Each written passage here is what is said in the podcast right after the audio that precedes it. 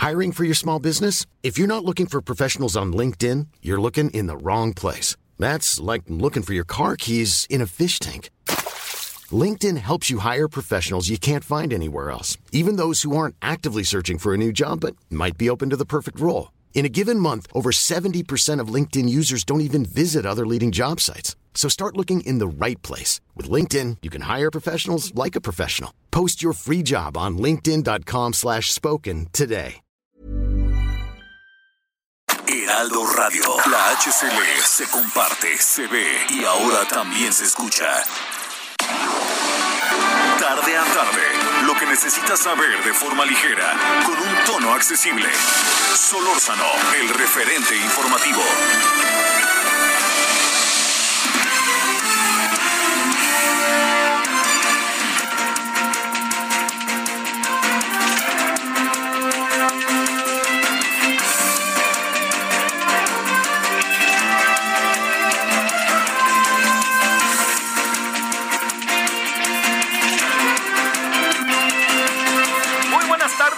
Gracias que nos acompaña 17 horas en la hora del centro, día 3 de agosto del 2021. Gracias, estamos en Heraldo Radio 98.5 de FM y estamos, ya lo sabe, en todas las repetidores a lo largo y ancho del país, que nos siguen a través de las redes. Muchas gracias. Les saluda a su servidor Javier Solórzano. Estamos en el referente, en nombre de todas, todos los que hacen posible esta emisión de día martes. Eh, bueno, mire, eh, hay, hay, ¿sabe qué se acerca? Eh, está lejos en el tiempo, ¿no? Pero ¿sabe qué se acerca? Se acerca lo que el, eh, eh, presidente haya convocado y ha desarrollado una estrategia incluso para que sea aprobada en términos constitucionales, legales, es decir, que sea un, acto el cual tiene fundamento legal, es la revocación de mandato. Hoy el presidente, pues se les, se les fue encima, ¿no? Así se, le, se le fue encima a, a la oposición, ¿no? Que les dijo racistas, en fin, les dijo toda una serie de cosas. Y el presidente está en su mejor eh, espacio, ¿no? Que es el espacio de ser candidato. No lo es, ¿no? Pero me refiero, cuando él es candidato, cuando él es opositor, es muy, muy bueno, logra, de por sí, ¿eh? Pero yo creo que en este momento está logrando meter la, la, la- al máximo la, eh, todo lo que tiene que ver con la con la agenda, que la agenda se convierta en, en lo que él plantea, ¿no? Y, y va siendo así. Y además es muy fácil de, de- de- de provocar también, le diría yo, este, la, la- la oposición y los que están en contra de López Obrador. Y cuando digo que es muy fácil es porque el presidente tiene un discurso que es muy bueno, es en ese sentido, este, sabe dónde tocar, diría yo, las fibras sensibles para que la oposición o se enoje o diga algo o alguna cosa de esta naturaleza. Bueno, pero lo que sí es cierto es que soy de la idea, por lo menos en el aquí y ahora, soy de la idea de que no hay, eh, a ver, soy de la idea de que no hay en este momento eh, como condiciones para pensar que la revocación de mandato va a ser un día de campo. No, no alcanzo a apreciarlo porque por muchas razones, pero una de ellas importante es que hay, hay, como mucho devaneo político, ¿no? No, no alcanzamos a ver qué repercusión pueda tener el hecho de que la consulta con todo y que se haya desarrollado, ya hablamos de ella, la ponderamos como un ejercicio como tal, pero el resultado no es bueno, es una mínima participación. Claro, ¿qué es lo que hace la gente del presidente y el propio presidente? Ponderarla, ¿no? Y decir siete millones de personas, etcétera. Y tienen algo de razón, ¿eh?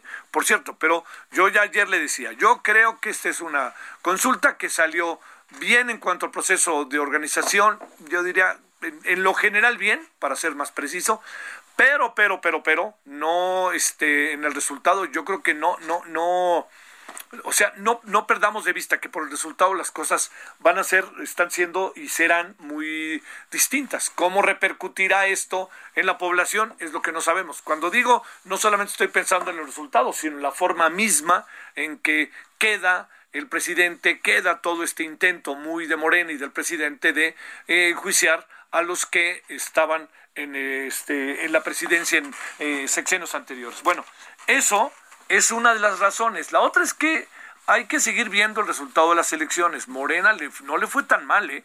pero perdió bastiones. Bastiones que pueden ser determinantes.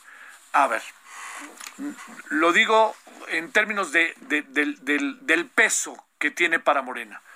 Morena puede ganar Sinaloa y Sonora, como lo hizo. Pero perder la Ciudad de México es muy delicado. ¿Por qué? Pues por lo que significa la ciudad, por el peso de la ciudad, es la capital, no porque sea más que los otros estados, pero también por otra razón muy importante, por la densidad de población, la cantidad de habitantes que hay acá, ¿no? Entonces, todo eso va juntando escenarios en donde la impresión que da es que el presidente no va a quedar, eh, no, no, no está, digamos, él como gobernante sí, pero en lo que corresponde a su proyecto y a sus políticas públicas no necesariamente van bien. Le voy a dar un dato que seguramente usted ya vio y ya lo pudo seguir. Eh, en la encuesta diaria que hace Roy Campos en El Economista, encontramos que eh, el presidente trae un 56-57% con una tendencia eh, reducida, pero a la baja, muy pequeña, a la baja. Y por otro lado, eh, hoy vimos la del financiero en la que el presidente le va muy bien y que se recupera en el mes de julio.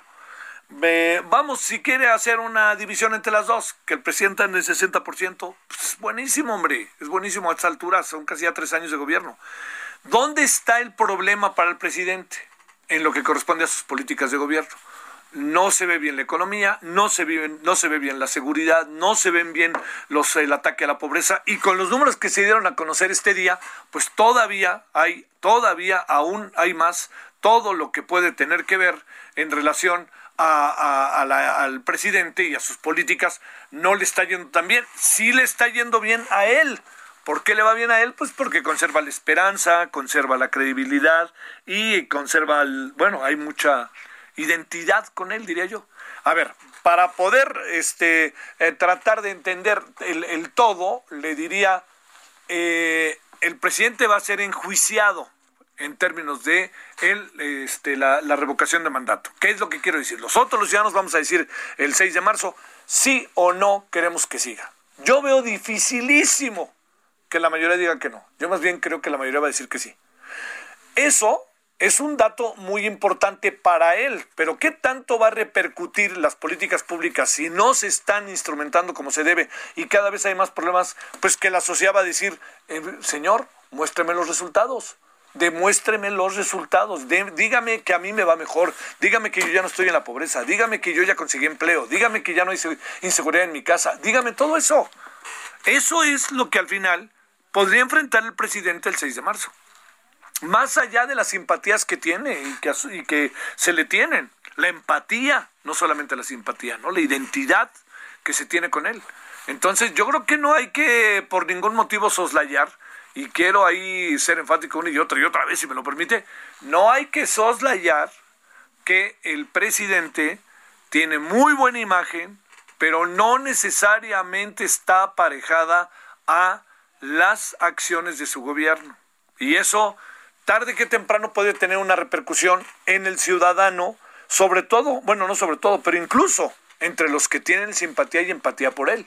Entonces, eh, por eso le digo, de aquí al 6 de marzo pueden pasar muchas cosas, más allá de que el presidente, como sea, va a estar en su hábitat natural, porque nada le va a impedir al presidente que a lo largo de todo este tiempo, de que hasta el 6 de marzo, esté una y otra y otra vez hablando de él, hablando de lo que hace y hablando de sus este de sus de, las ventajas de todo cómo va él y eso seguramente va a repercutir en la población y particularmente puede incentivar a sus este millones de seguidores. Ahora sí que sin embargo, coma el gran asunto va a ser si de aquí a esas fechas seguimos no con abiertos resultados. Algo que hoy me llama la atención es todo lo que tiene que ver con los términos de la pobreza, que la pobreza se ha incrementado y que de alguna u otra manera las personas con mayor poder adquisitivo en el país, los más ricos, como se dice, van siendo cada vez más ricos, aunque sean más. El gran dilema que hemos vivido a lo largo de mucho, mucho tiempo. Los pobres son cada vez más pobres y más, y los ricos son cada vez más ricos y menos. Y ese puede ser un, un elemento ¿eh? para considerar de aquí al 6 de marzo. Pero de cualquier manera, hay algo que a mí me parece relevante. Lo relevante está en que el presidente, con esta revocación de mandato, coloca también un nuevo ejercicio político muy interesante. Imagínense, a ver, yo se lo planteo de esta manera. Vamos a suponer que hubiera revocación de mandato, eh, a ver, desde, no, desde Echeverría está difícil, López Portillo, no, yo diría que desde Salinas, ¿no? A los tres años Salinas ganó el Congreso y le fue muy bien y acabó, bueno, ya sabemos, ¿no? Terrible. Bueno, Ernesto Cedillo entró con una mano adelante y otra atrás, entró con el tema de la deuda, entró con el tema de la inflación, entró con el tema del problema de caja, de la economía, de todo. A los tres años ganó el ingeniero Cárdenas la Ciudad de México. Y a los tres años, a lo mejor si hubiera habido una revocación de mandato, quién sabe si Cedillo la gana, ¿eh? Vicente Fox, a los tres años, ¿usted cree que le iba a ganar o no? También hay duda. El presidente Felipe Calderón, a los tres años, ¿iba a ganar o no? También hay duda ya saben, ¿no? Todo esto, ahí eh, Enrique Peña Nieto a los tres años traía encima la Casa Blanca y traía encima el tema de, este, de sobre todo los 43 estudiantes desaparecidos de la normal de Isidro Burgos de Ayotzinapa. Entonces, este ejercicio es muy interesante. Le voy a decir por qué usted va a decir, no, es que están mandados para que seis años estén. Sí, yo estoy de acuerdo con eso.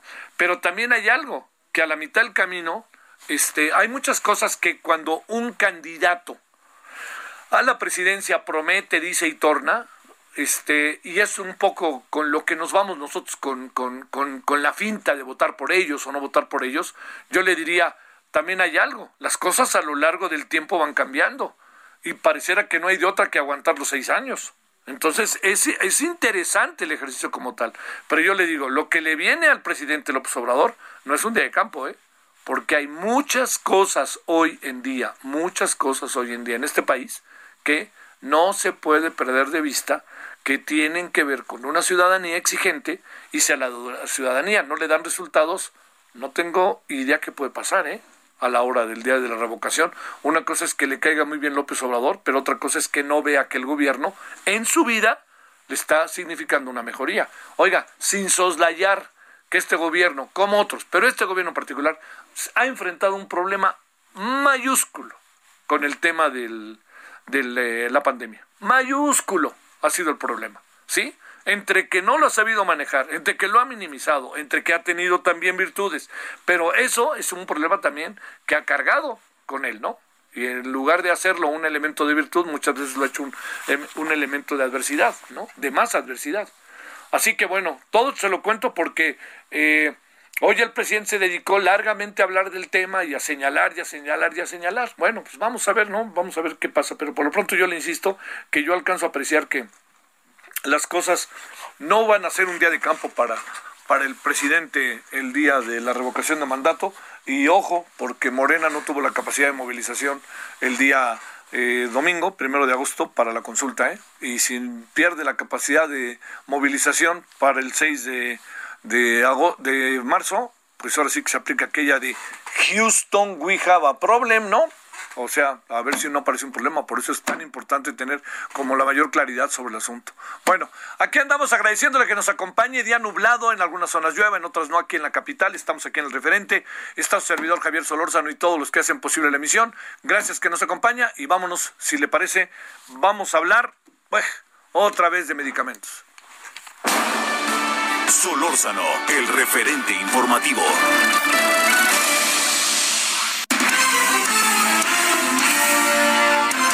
Esperamos sus comentarios y opiniones en Twitter. Arroba Javier Solórzano.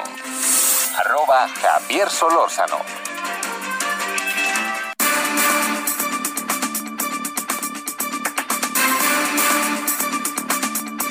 Una vez más vamos con un tema que ahí está, ahí está y ahí está, ahora sí que como la puerta Alcalá, pero sobre todo un tema que ahí está y que no se ve que haya una solución, a pesar de que siempre se asegura, bueno, cuando digo siempre, en las últimas, por lo menos en el último mes se ha asegurado que ya tenemos los medicamentos, ya estamos listos, etcétera, etcétera. Bueno, vamos a hablar con alguien que ha jugado el papel en algunas ocasiones de vocero, también ha estado muy atento, su hija Dan está, eh, ha ido solventando el asunto como puede. Hablo de papás y mamás de niños con cáncer, pero sobre todo hablamos niñas y niños con cáncer. Israel, te saludo con gusto. ¿Cómo has estado? Buenas tardes. Javier, muy buenas tardes. Como siempre, es un gusto y placer platicar contigo. Eh, te, a órdenes, como siempre. Bueno, a ver, ¿en qué estamos? ¿Y tú crees que los van a recibir a las 6 de la mañana mañana o qué vamos a hacer? Pues yo la verdad lo dudo mucho, como se han portado con nosotros, como nos ven con esos ojos tan inquisitivos, casi casi de por qué sus hijos se enfermaron y por qué reclaman un derecho, yo lo dudo mucho, pero bueno, a veces la vida te da sorpresas, ¿no? Yo espero que mañana nos puedan dar una grata sorpresa y que el trato sea muy distinto al acostumbrado eh, eh, en los últimos tiempos, sobre todo por las desafortunadas y desafortunadas declaraciones. Y fíjate, yo leía, o más bien escuchaba hoy en la mañana al doctor Jorge Alcócer en el, en el Pulso de la Salud, y él decía que el 14% de las claves de medicamentos compradas a 14 países es para las para las personas que padecen cáncer de algún, o algún tipo de cáncer, decía él. Eh, a mí me parece, fíjate, y, si, tú te das cuenta, eh, Javier, lo digo esto, porque los hospitales nos dicen que el medicamento ha llegado a cuentagotas, en los que ha llegado, en el mejor de los casos, porque a los que no ha llegado, pues están todavía en ceros. Pero si tú te das cuenta, tenemos un gobierno, y lo digo sin ánimo de juzgar, lo digo fríamente, que le gusta publicitar eh, todo. Es decir, un, un, gobierno que le gusta usar mucho la propaganda. Y a eso me voy a referir. ¿Te acuerdas tú la primera crisis del Metrotexato? El gobierno federal anunció que ya había comprado los medicamentos en Francia y hasta se tomaron fotos de ellos. Cuando, cuando ocurrió la, segunda crisis del año pasado, te recordarás que ahí viene el avión de Argentina, ya despegó, ya va a la mitad, ya aterrizó, aquí están los medicamentos, y luego nos llevaron a verlos, después se los robaron, ¿verdad? Pero hicieron mucho show. Ahora no hay nada, ahora solo presentan PowerPoints y un mapa de la República Mexicana, eh, donde están las bodegas donde supuestamente están los medicamentos, y entregan además este unos discos ahí con información de, de gráficas también, de algunos pedidos, eh, que no dicen nada, que soy sincero, y, y algunas listas en Excel, nada más. A mí esto me parece muy extraño para la conducta normal que ha tenido el gobierno en este tema. Pero además, si, si se suma desde luego a, a, a lo a lo a, a, lo a lo que dicen los padres en la mayoría de los estados que les llega de muy poquito o no les llega nada, pues entonces quiere decir que esos medicamentos no existen, que sí se compraron. Yo no dudo, eh, te lo juro que están ahí. Pero lo que pasa es que una cosa es comprarlos, pagarlos, y otra cosa es que te los entreguen. Porque las farmacéuticas, aclaro, los hacen, le hemos platicado tú y yo hasta el cansancio. ¿Qué vamos a hacer? Tú te preguntarás mañana, que eso es lo interesante. Fíjate que me da la, la razón el doctor Aljoser y le tomo la palabra. Cuando dijo que sean, fíjate, se compradas en 14 países diferentes. ¿Qué está haciendo el gobierno federal? Está comprando de a poquitos por donde encuentra. No tienen, Javier, un plan concreto para adquirir estos medicamentos. No hay una política pública de fondo en la adquisición y en, el reparto de medicamentos. Nosotros queremos ver estos convenios y estos contratos para verificar si el gobierno federal tiene un plan a largo plazo, largo plazo. No que en diciembre, no que en enero vuelva a pasar esto que siempre ha pasado, que tú y yo hemos platicado y pasa y pasa, y se vuelvan a interrumpir los tratamientos. Se los vamos a pedir muy respetuosamente, se los vamos a pedir haciendo uso y ejercicio de las facultades jurídicas que nos otorga la Constitución como cualquier ciudadano, es decir, se los vamos a pedir bien por escrito, jurídicamente. Depende de lo que conteste el gobierno federal, o mejor dicho, independientemente de lo que conteste el gobierno federal, se lo vamos a turnar a los jueces federales. Por eso, en, en esta petición le vamos a anexar al gobierno federal los más de 200 amparos, acuses de amparos que tenemos y que los niños tienen la suspensión provisional, para que el gobierno federal entienda qué es lo que vamos a hacer jurídicamente. Y una vez que tenga la documentación o no la tengan los jueces, sean los jueces federales quien presionen al gobierno federal para que entreguen los los los eh, convenios y contratos y si los dejaran de entregar y los jueces determinan que hay una anomalía de fondo, que la política pública es incorrecta, pues haya un mecanismo jurídico para presionar al gobierno federal a que a que tenga la responsabilidad comprar esos medicamentos de otra manera o de otra forma y no se ponga en riesgo, como dijo, fíjate maravillosamente Javier, no sé si leíste por ahí tú el comunicado que sacó la semana pasada, hace una semana y media, el Poder Judicial de la Federación, en el párrafo tercero y en el séptimo, habla maravillosamente donde insta a las autoridades a que cumplan cabalmente con su derecho al acceso a la salud de manera pronta, continua a los tratamientos, no sufriendo interrupciones así queremos. Creo que el Poder Judicial de la Federación ha entendido, los jueces federales, muy bien de qué se trata esto. Pues eso queremos, que haya una política pública, Javier, que entienda el gobierno federal que no somos enemigos de nadie más que del cáncer y que lo que queremos es que se hagan bien las cosas por el bien de nuestros niños y niños, que las cosas se hagan bien para salvar vidas, que le caiga el 20 al, el 20 al ejecutivo de eso, que le caiga el 20 al doctor Jorge Alcocer, que yo lo considero una persona muy humana, pero que parece que cuando nos pega y nos dice que somos exagerados, que hacemos sí, o sea, me parece que no han entendido esto, o no quieren entenderlo, o, de plano, Javier, perdón por la expresión, o se están haciendo. Sí. ¿No? O, sea, no hay otra, ¿no? pues mañana vamos a hacer eso. ¿Tú qué crees? ¿Tú qué crees que pasa en el fondo? A ver, eh, no, no, no voy a exonerar a nadie, ¿no? Pero yo no puedo creer que, que anden jugando con esto. La otra cosa es que tengan la definitiva idea, Israel, de que ustedes son parte de la oposición y que están siendo manipulados y nadie les quite la idea de la cabeza de eso, ¿eh? Yo creo que apunta mucho a eso, Javier. Yo creo que apunta a que a que a que nos ven como que hay una mano negra detrás de nosotros como si estuvieran a ver quién te imaginas voy a voy a enumerar un voy a decir un, personaje al, al Darth Vader no de la guerra de las galaxias como si estuviera atrás de nosotros ahí soplanos al oído oye Israel pues pégale a Andrés así y pégale al gobierno y aprovechate esto no no hay nada de verdad que entiendan por Dios que no hay nada. Y si hay papás que a lo largo y ancho del país que están afiliados a Morena al PRI al PAN al PERDE a lo que sea pues es algo que no tiene nada que ver Digo, a mí me criticaban por ser, por ejercer el periodismo en algún momento de mi vida y por ser abogado, eso, eso no tiene nada de malo, no tiene que ver una cosa con la otra, ¿no? O sea, no tendría nada que ver, ni siquiera tendría que salir a la luz ese tema que, que finalmente era una profesión como será como cualquier otra profesión en la vida vaya no tendría ningún eh, ningún objeto discutir sobre ella no pero así son de ilógicos. Imagínate tú y te cuento nada más como un corolario que tengo una red social en donde doy consejos para hacer deporte bueno, hasta ahora que me doy la gran vida por hacer deporte, ¿no? Corro, no hago un deporte muy estilizado, pero eso demuestra justamente el valor de intolerancia y lo que tú dices. Creo que se están yendo con la idea de que a nosotros nos pagan o nos soplan al oído la oposición. Y a esa respuesta, Javier, es muy concreto no quieren que les pegue la oposición en un tema tan delicado, pues entonces, Javier, que lo, se lo solucionen, por Dios santo. Porque además yo no controlo al PAN, ni al PRI, al PRD, ¿eh? ni a ningún otro partido. Yo no los controlo, Israel Rivas no los controla. No estoy atrás, ni les digo, ni me dicen qué voy a decir, ¿eh? Eso, eso te, lo, te lo aseguro. Nuestra única lucha es legítima y es por los medicamentos, ¿no? Únicamente, ¿no? Pero vamos, vamos ahora con la fuerza jurídica, Javier. Vamos, y, y el primer punto es para que los órganos jurisdiccionales presionen, vuelvo a repetir, al, a los órganos del Ejecutivo Federal para que estos enmienden lo que han hecho mal. Si en el camino encuentran conductas que pueden ser constitutivas de algún delito, pues ese ya no es nuestro problema. Como ya lo encontró un juez federal, acuérdate, hace poquito, ¿no? Por un amparo colectivo ahí en el Hospital de Especialidades Pediátricas de Tuxtla Gutiérrez. Pues bueno, eso, eso no, no depende de mí.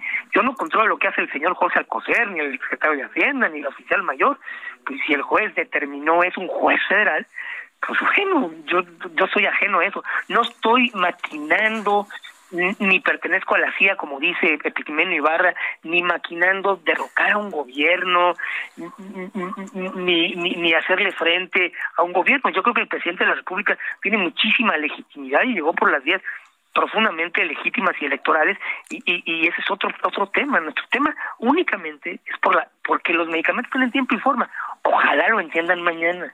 Ojalá así sea. Ojalá les caiga el 20 que no estamos en contra de ellos por otra razón más que por la lucha de los medicamentos. Y que en el momento que solucionen este tema nos vamos a dedicar a otras cosas todos todos, porque además nos surge, tenemos una vida, no estamos a sueldo de nadie, tenemos que trabajar como cualquier persona, ganarnos el pan de cada día, nadie nos paga nuestros viajes que a las marcas, ni al metro, ni nada, ni las tortas, ni nada, ¿no? Entonces, ojalá lo, lo, llegara a entender el gobierno federal, que esta situación es mucho más compleja y lo que sí está provocando es mucha indignación, lo que sí está provocando es una crisis de salud, lo que sí está provocando es dolor en muchas madres, padres y en muchos niños. Eso sí, eso sí se provoca, ¿no? Tristemente. A ver, entonces, para cerrar en 15 segunditos, cuéntanos, mañana a las 6 de la mañana van a estar o a las 7? 6 de la mañana pretendemos llegar, ¿no? Ah. Tempranito. ¿Como cuántos? Para que cuando llegue el presidente, no vamos muchos, vamos como unos 15, 20 más o menos. Este, pero vamos a estar ahí y vamos a, esperar al presidente, este, a ver si se puede hablar con él, si no, pues tampoco, ¿verdad? Tampoco nos vamos a enfrentar ni, ni vamos a hacer ahí un, un Matusalén. Eh, este, si no entregaremos nuestro oficio, ¿verdad? Muy respetuosamente. Si no nos lo quieren recibir, también le daremos vuelta a los jueces. Saludos, suerte mañana, Israel. Gracias. Gracias. Pausa. El referente informativo regresa luego de una pausa. Heraldo Radio, la HCL se comparte, se ve y ahora también se escucha.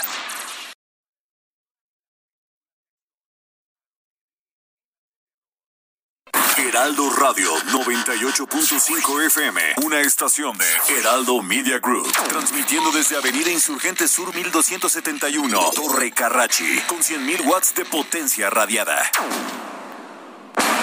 Estamos de regreso con el referente informativo. Solórzano, el referente informativo. Dictan prisión preventiva contra Florian Tudor. Registran brote de COVID-19 en Centro Integrador de Migrante en Tijuana. Tribunal Electoral de la Ciudad de México modifica lista plurinominal del Congreso Capitalino. Se registra nuevo brote de COVID-19 en Wuhan, China. Define nuevas fechas para entrega de los peritajes de la línea 12. Mujeres convocan al pañuelazo virtual para exigir la despenalización del aborto. Andrés Manuel López Obrador asegura que la Sedena no tiene contrato con Pegasus, pero tiene software para labores de inteligencia. Militares localizan un narcotúnel en Mexicali, Baja California. El INE informa participación del 7.11% en consulta popular tras fin de cómputos distritales. Esperamos sus comentarios y opiniones en Twitter. Arroba Javier Solórzano. Arroba Javier Solórzano. When the world is cold. I will feel a glow just thinking of you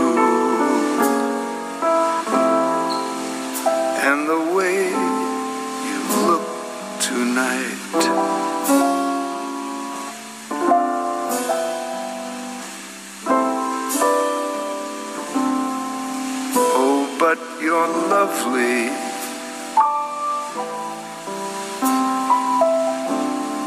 With your smile so warm and your cheek so soft, there is nothing for me but to love you.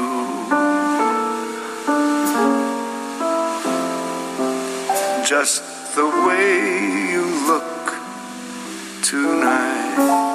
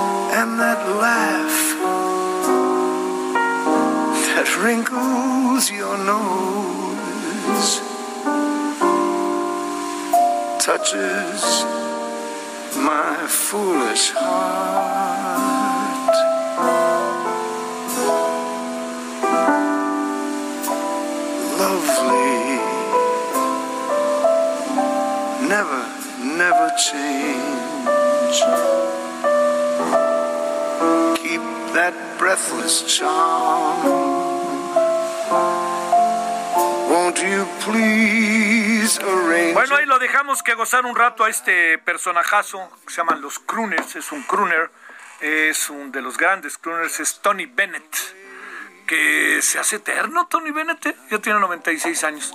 Y esta es una bellísima canción que se llama La forma en que te ves esta noche, la manera en que te ves esta noche. Y es este, pues de estas canciones que durante mucho tiempo fueron muy hitos y que siguen teniendo un peso muy importante, ¿eh? siguen teniendo incluso como forma de expresión musical. Bueno, Tony Bennett, 17.33 en la hora del centro.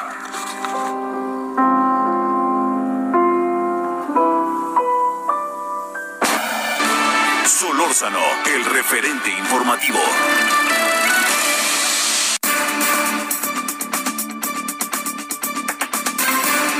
Bueno, al rato, si nos da tiempo, pues hablaremos de lo que pasó en la madrugada de hoy, ¿no?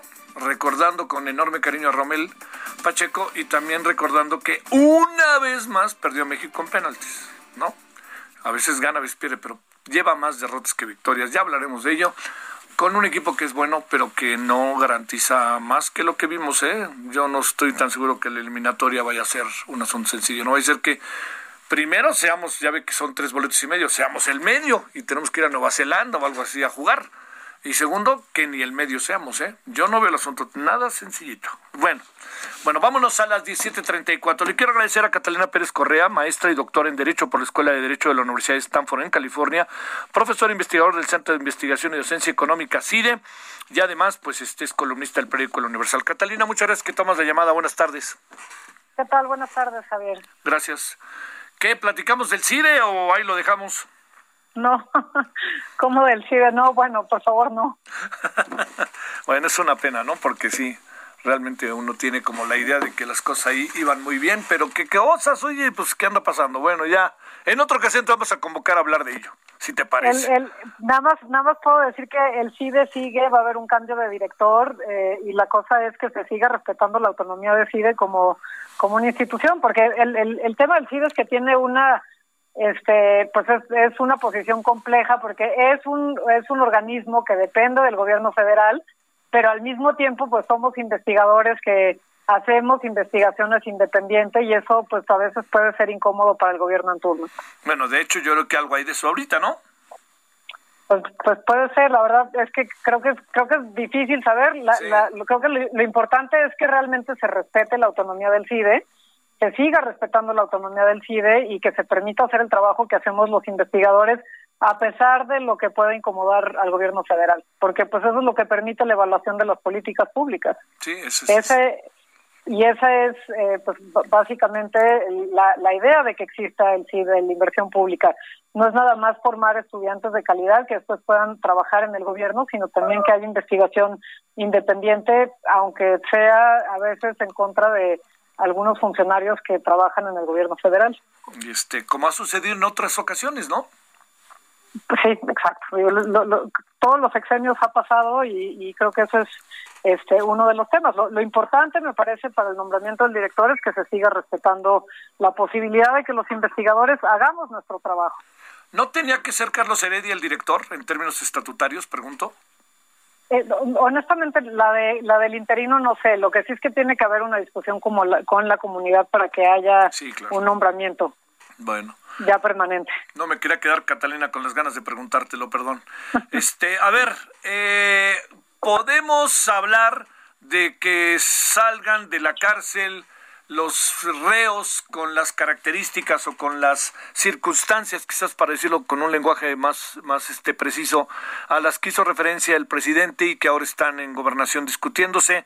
¿Qué es lo que hay que hacer esto de más de 10 años sin sentencia, 75 años en adelante, en fin, todas estas?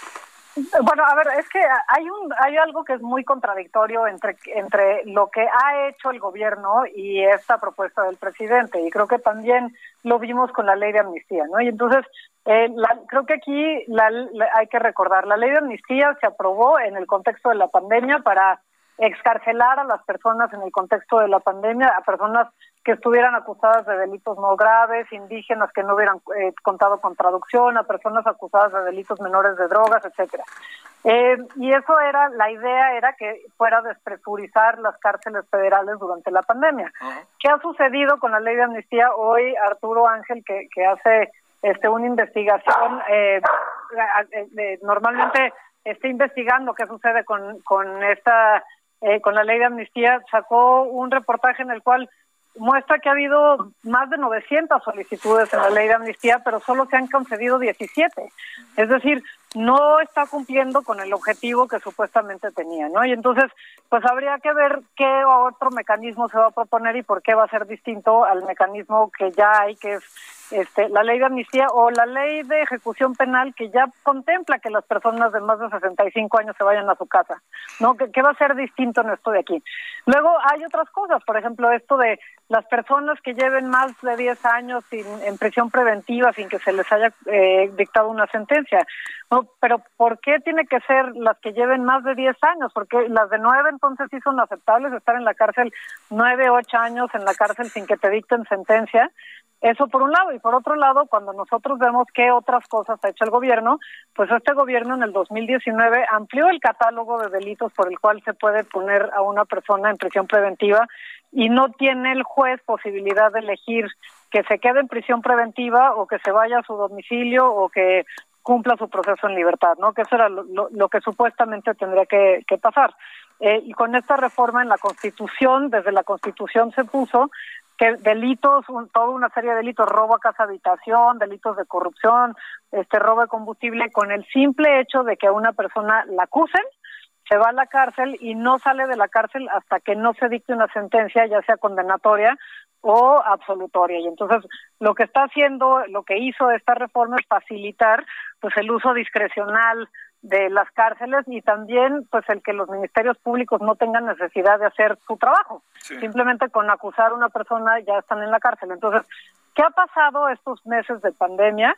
Eh, pues ha crecido la población carcelaria, han sido excarcelados. En, en, la, en las cárceles este, federales solamente 17 personas han, eh, han recibido una, una amnistía bajo la ley de amnistía y han crecido las cárceles y la principal razón por la que estamos viendo el crecimiento de la población en las cárceles es por prisión preventiva. O sea, no, no es que se esté sentenciando a más personas, no es que las fiscalías estén haciendo mejor su trabajo, lo único que se está haciendo es aprovechando esta oportunidad para meter a más personas en la cárcel sin demostrar que realmente tienen una responsabilidad en la comisión de los delitos por los que están siendo acusados.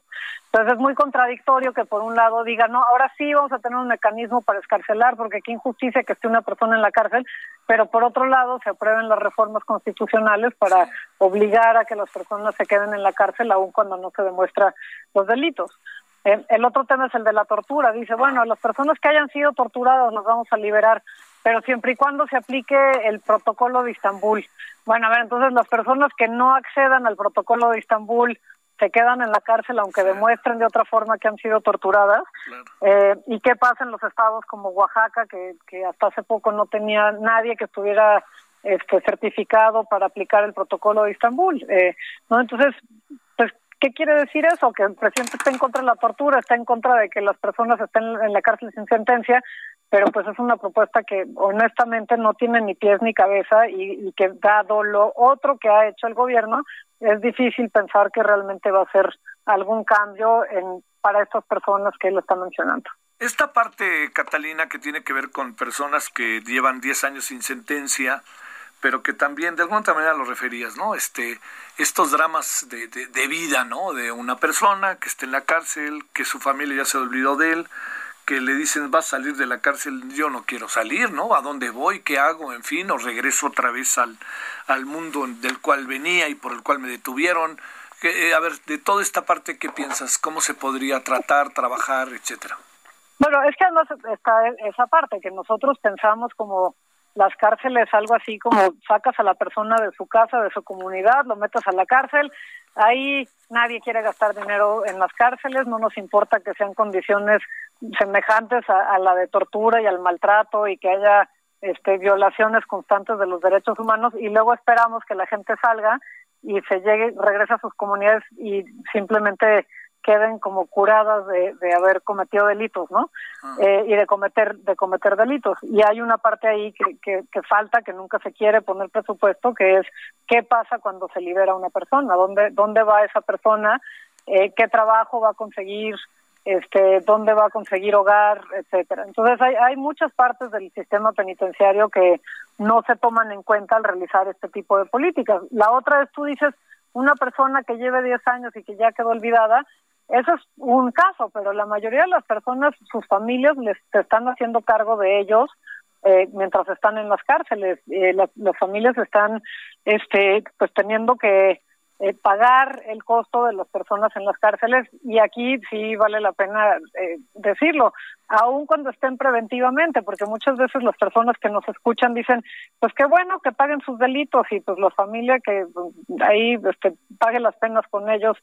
Eh, pero acuérdense que estas personas, ahorita casi la, la mitad de las personas que están en las cárceles no se ha demostrado que tienen una culpa, que son culpables, que no, tienen una sentencia, simplemente fueron señalados por una persona que puede incluso ser a través de una denuncia anónima y con eso ya estás en la cárcel eh, todo este tiempo. Entonces hay, hay muchas partes que faltan eh, y creo que sí pensamos frecuentemente que los problemas sociales de violencia, de delitos, de este, corrupción se pueden resolver simplemente ampliando el uso de las cárceles y lo único que hacemos es cometer muchas injusticias.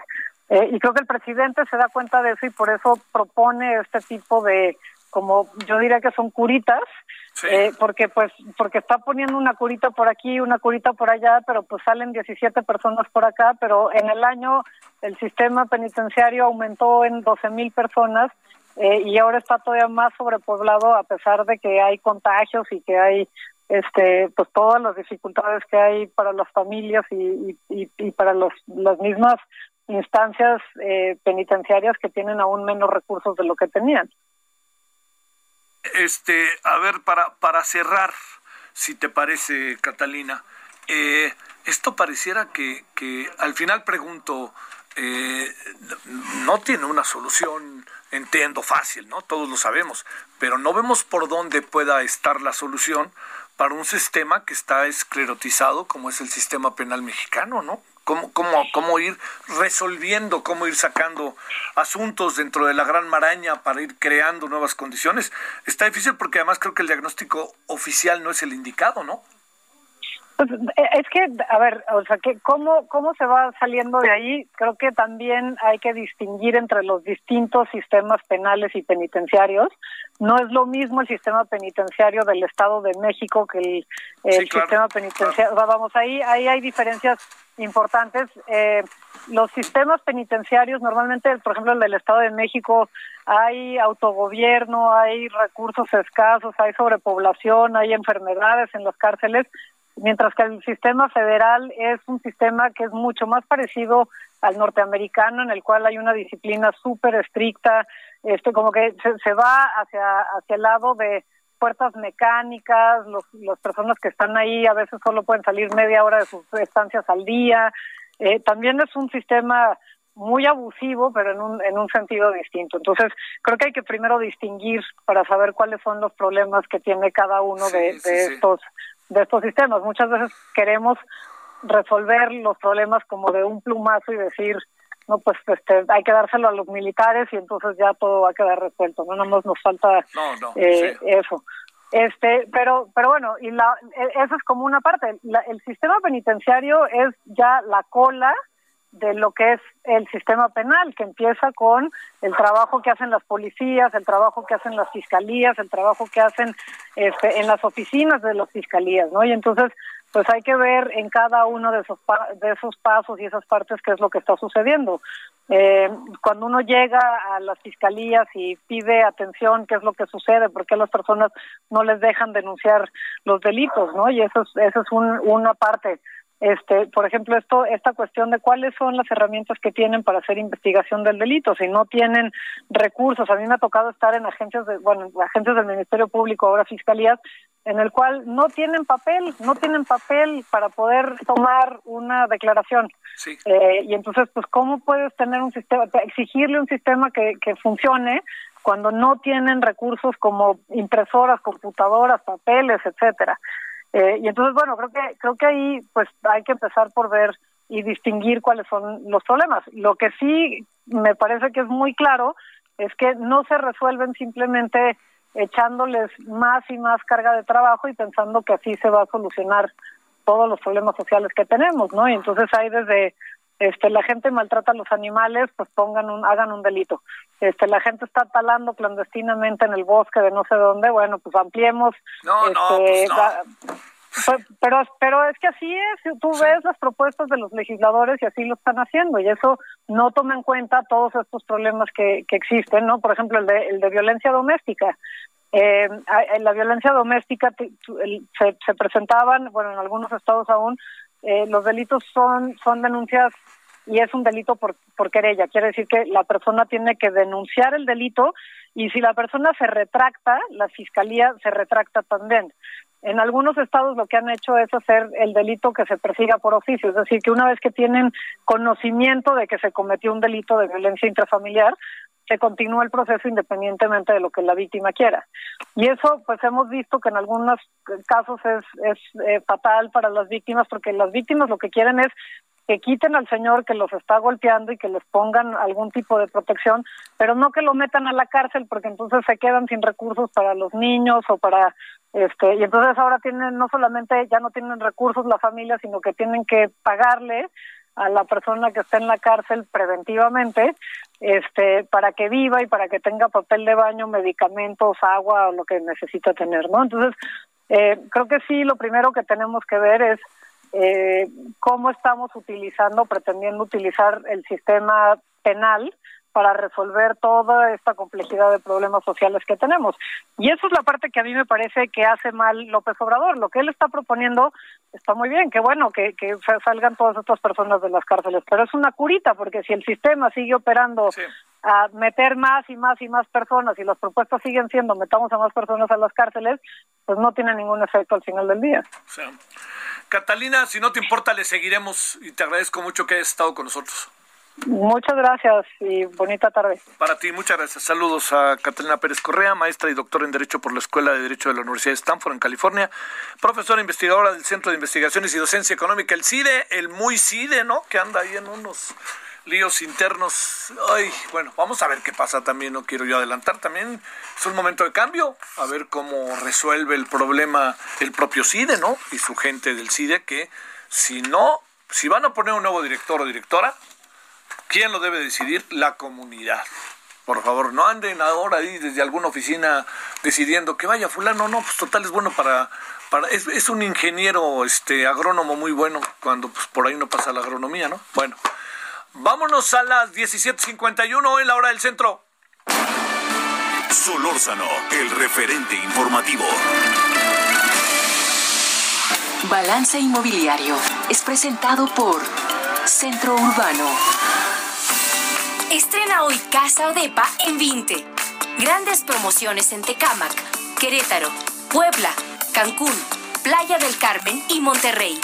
Tu mejor hogar e inversión está en 20. Búscanos en pinte.com.mx.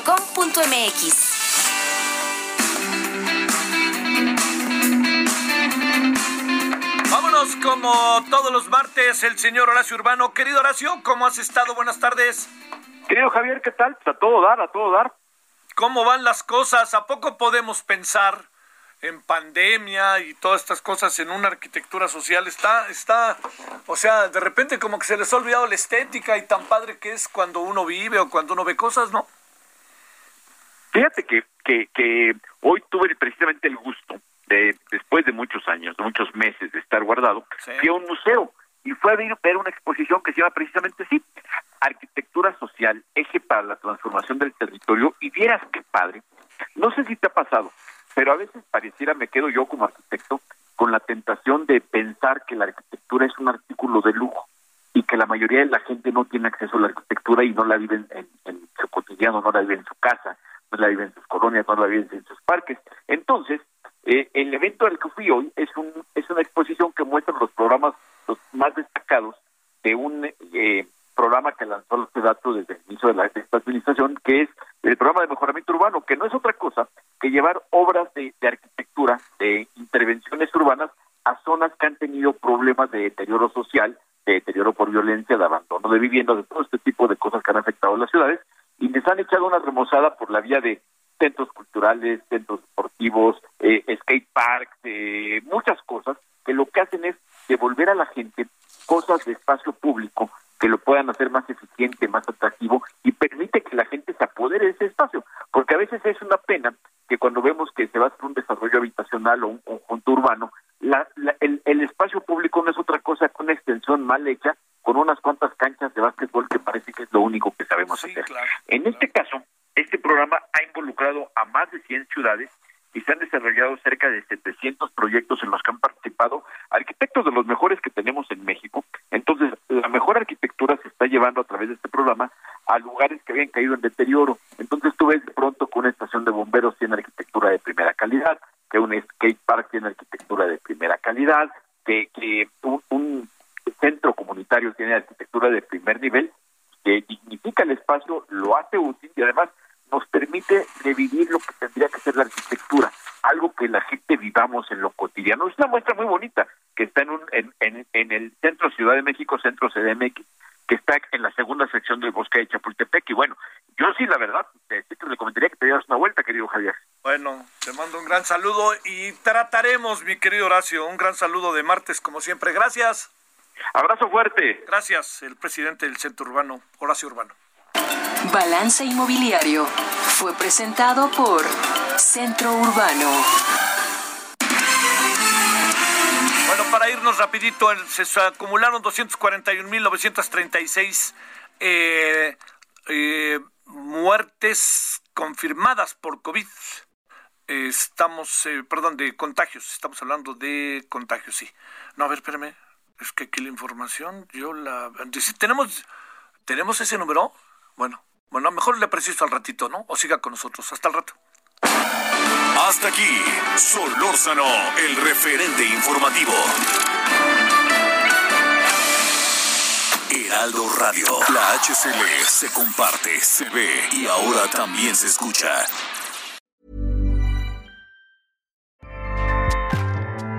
ACAST powers the world's best podcasts. Here's a show that we recommend. The Real Housewives is a guilty pleasure for most, but if you're looking to not feel guilty about that pleasure, tune in to Everything Iconic with me, Danny Pellegrino, where I break down all the messy moments and behind the scenes antics of Bravo's popular franchise. And on Everything Iconic, I also interview celebrity guests like Kelly Ripa, Kiki Palmer, Drew Barrymore, Cameron Diaz, and more about their guilty pleasures, their past work, and so much more. So if you're pop culture obsessed and find yourself watching way too much reality TV like me, tune in to Everything Iconic with Danny Pellegrino wherever you listen to podcasts. ACAST helps creators launch, grow, and monetize their podcasts everywhere. ACAST.com.